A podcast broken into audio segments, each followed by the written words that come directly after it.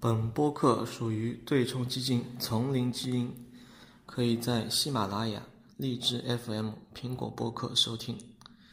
基金情况介绍可以访问网址：三 w dot jungle gene fund dot com 网站地址为 www dot jungle genefund dot com。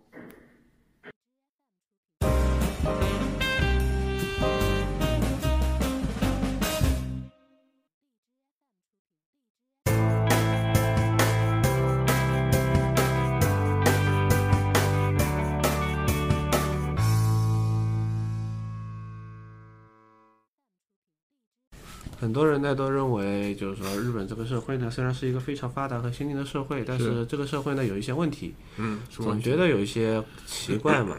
第一嘛，他们会认为就日本的老龄化非常的厉害，嗯那的确日本老龄化的确是非常的厉害。对对，呃，还有一个问题呢，就是说是日本已经进入了一个低欲望的社会，嗯呃，怎么具体怎么表现呢？就是说是第一呢，就是御宅族的增多，嗯对吧？宅什么叫御宅族？就是在家里不出门的那种年轻人呀，啊工作没有不工作，什么也不要干。就一级辈的啃老对对对，啊，还有一种呢，就是说是，比如生育率的降降低，嗯。呃，结婚率的降低，嗯。就发现日本人好像对什么事儿都不可不提不起兴趣，连生孩子这种事都提不兴趣了嘛，嗯。所以他们会觉得非常的怪嘛。嗯是。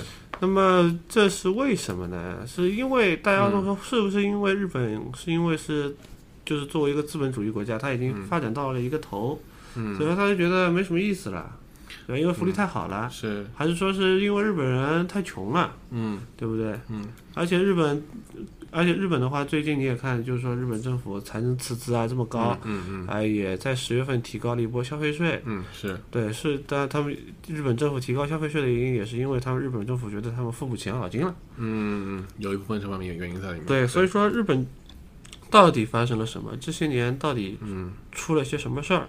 对是呃，大家都知道一个广场协议嘛，但是是大家对广场协议这个不是特别的了解嘛。对对对那么，到底在一九八五年那个时候，嗯到底日本在广场协议签了广场协议之前和之后，到底发生了些什么呢？对，很多人会说失去的，就是这个标题已经非常的多了，失去的十年、二十年，甚至三十年，或者说以后的四十年都有可能，对吧？那为什么会有那么失去的十年？事实上来说，一个所谓的金融危机也好，或者说一个泡沫的破裂，大概说十年是个周期。那为什么在日本会尤为的严重？是不是？对因为它已经事实上来说，从一九八五年的协议签完之后到现在，已经经过将近四三四十年的样子。那为什么反而会使日本的年轻人越来越变成无无欲望化，呃，会让他们日本的社会变成所谓的无欲望社会？这个非常让人们值得一个去研究、去分分析的一个情况。那事实上，我觉得我们可以先从当时的这个背景去聊啊，所谓的广广广场协议啊。那么其实当时背景呢，我认为是这样子，分为两个国家来谈会谈论会比较好一点。第一个是美国，第二个是日本，因为美国是应该说是广场协议的主要的签签签签头人吧。虽然说最后是五个国家的一个外外呃对对财长去签的，但是美国肯定是签签签头人，对吧？美国的话呢，它从一九六零年之后，它其实是第一呢，在经历了所谓对苏联的冷战，第二呢，它还呃从越战中慢慢的恢复过来，第三呢，还经历了两次的所谓的石油危机。那实际上从一九七零年之后，美国的经济是不是很好的？对，整体来说是慢慢的呃在衰退，然后呢，慢慢的想通过一些刺激来走呃来复苏，这是整个美国的一个状状态。第二，我们来看日本，日本事实上从一九五零年之后呢，它战后它是是快速发展的二十五年。对吧？增速的话一直达达到达到百分之十二以上的一个经经经济增增速，所以说对于日本来说的话，是个非常非常黄金的发展的的二二十五年的情况。所以说，我们看到当时呃以丰田为首的日本汽车，当他们大举的进攻美国市场和欧美市场的时候，会有很多的美国工人啊，他们那些美国失业的汽车工人会去打砸所谓的日本车，认为说啊是你们的汽车卖的太便宜，或者你们汽车的进入我们的市场，导致了我们大部分的啊很大很大一部分的一个美国的工人的下下下岗，这是当时呃所所呈现出来的一个一个状状态。那当时日本有多么的强大呢？第一呢，呃，当时的日本相当于在一九八一年、八二年的时候呢，它当时的日本已经占了美国的贸易赤字百分之五十以上了。对吧？这是非常吓吓人的一个数数字。第二呢，在一九八六年的时候呢，日本已经宣布成为世界第一债权国了。当时的日本的对外净资产是达到一千两百九十八亿美元，当时是非常厉厉厉厉害的一点。所以说，整个日本呢走上坡路，而且还非常的顺利。整个美美美国呢，呃，虽然不能说走下坡路，但事实上来说是从一个呃是在一个复苏的状状态。就是在这样一个大环境下，美国联合了啊德国这样子一些财长，然后在一九八五年的时候签订了所谓的光场协议。那协议的内容是什么？协议内容就是说啊，在一年中快速的让日元进行升值情况，就五国的五国啊五国联合进入这个所谓的外外汇外汇市市市市场，然后让日元在一年中快速升值。那结结结果什么呢？结果就是说，在一九八五年。啊，日日元是一美元兑二百六十多日币的情况下，升到升值到了一美元兑一百二十多的情况下，相当于在一年中日币升值了百分之一一百的情况。在市场来说，对于一家呃，对于一个以出口为导向的国国家来来来说的话，这是这个是一个比较大的打击，对吗？那接下来我们来看一下当时的日本政府以及日本银行是如何去应对它这个所谓的冲击的，对吗？那当时我我把它总结为三点，一点呢是加大了他们的公共事业的投投资，加大的幅度将近是达到了百分之一百啊。从八十年代，它总共投资了二百九十一兆，到了九十年代投资了四百六十兆日元的一个情况，这第一点。第二第二点呢，日本银行牵头，他们大范围的下调了企业的贷款的利率，因为他们认为，哎，我出口企业的利润受受损了之后呢，那他们继续的去。他们他们降低他们的一个贷贷贷贷款的一个成本，让他们继续去做一些投资，哎，因为是吧？所以所以说，他们从百分之五的一个利率降到了百分之二点五的一个利率，相相相相应是很大的程度的下下下降嘛，对吧？第二的话是，日本银行它大范围的下降了个人的活期的存款利率，基本上下降到了百分之零左右的样子了。所以说，第一呢，拉动投资；第二呢。拉动内内需，第一第三呢，加大的所谓的所谓公共事业投资，这三个刺激的措施啊，联合的作用下，让日本的经济从而能从他们他们他们他们他们他们他们希望他们希望能把日本经济从所谓的出口导向型变向一个所谓的呃内部消费型的一个国国家，对吧？在事实上来说的话，那么多钱，那么多的钱投到公共事业，那么多钱被带带带出去，那么多钱啊被拉动内需，那么他们会去哪儿呢？呃，股票呀，股票和房地产。这个这个其实很很简明扼要的一个概念嘛，就是说，比如说我是一个穷巴巴的苦孩子，突然啪一下子给我给我了几千万、几个亿去，对对对，去说你随便花，对吧？嗯。那么我。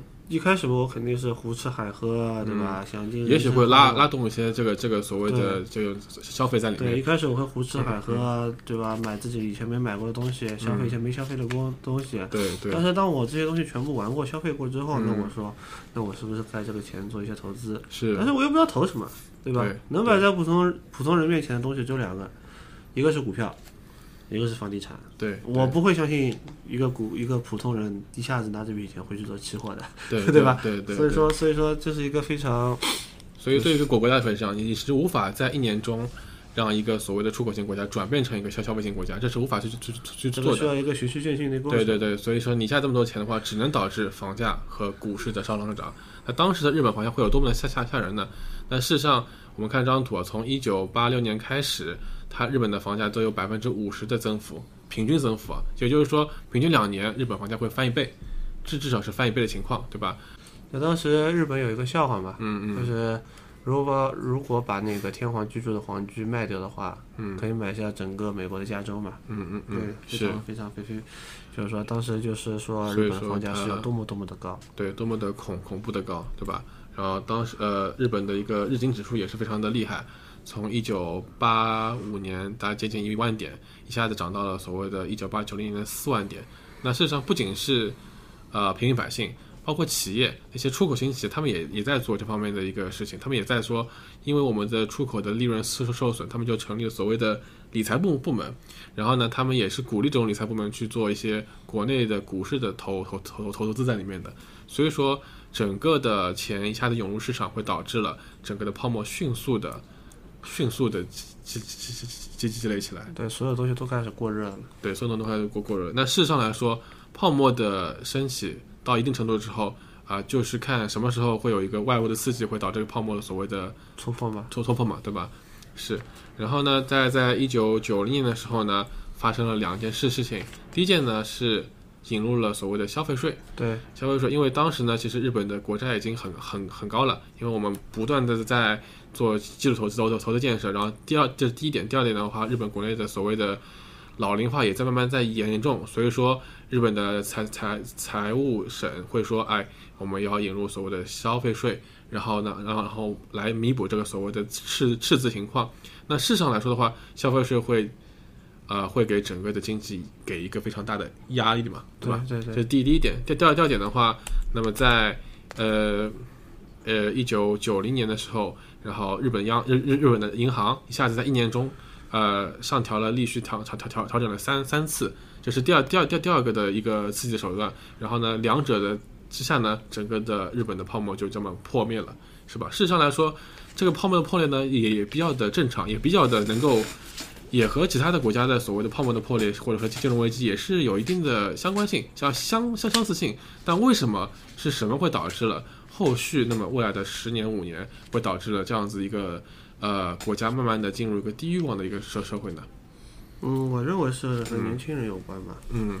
因为第一的话，你增加了消费税，对吧？其实其实这个消费税其实非常不利嘛。消费税，你大家可以去看一下它具体的一个一个一个一个一一个一个一个条例嘛。对对对。它是它是一九八九年，它是有个税务的改革在里面的。实像，日本来说，它是减少大幅度减少了所谓的间接税，就是给富人真正的税，就是资资产税、所得税啊什么的，对对大幅减少，但是增加了一个消费税。对消费税。那其实这样这样造成的结果是非常不好的呀。我有公司的人基本上都是不会缺钱的嘛，对，都都都是有钱人嘛。嗯嗯嗯。我有钱人，我交税交的少了。那对于工薪阶层来说的话，我本身就没有所得税给你交，对，我只有交消费税。那对于年轻人来说的话，那我就是间接的，就是说我交多了税。那企业的话呢，其实我的税交是更少了，对，更加少了。那造成这样的情况呢，就是会让年轻人会觉得。第一贫贫富就变偏大了，对对对对对，其实第一的贫富差距就拉大了。嗯，拉大之后呢，年轻人也会胡思乱想，嗯，会想到我以后也不会靠什么努力来翻身，嗯嗯，在未来的社会我也不会特别的有希望，嗯，所以说年轻人就会慢慢的把自己的内心封闭起来嘛，嗯，所以说会导致。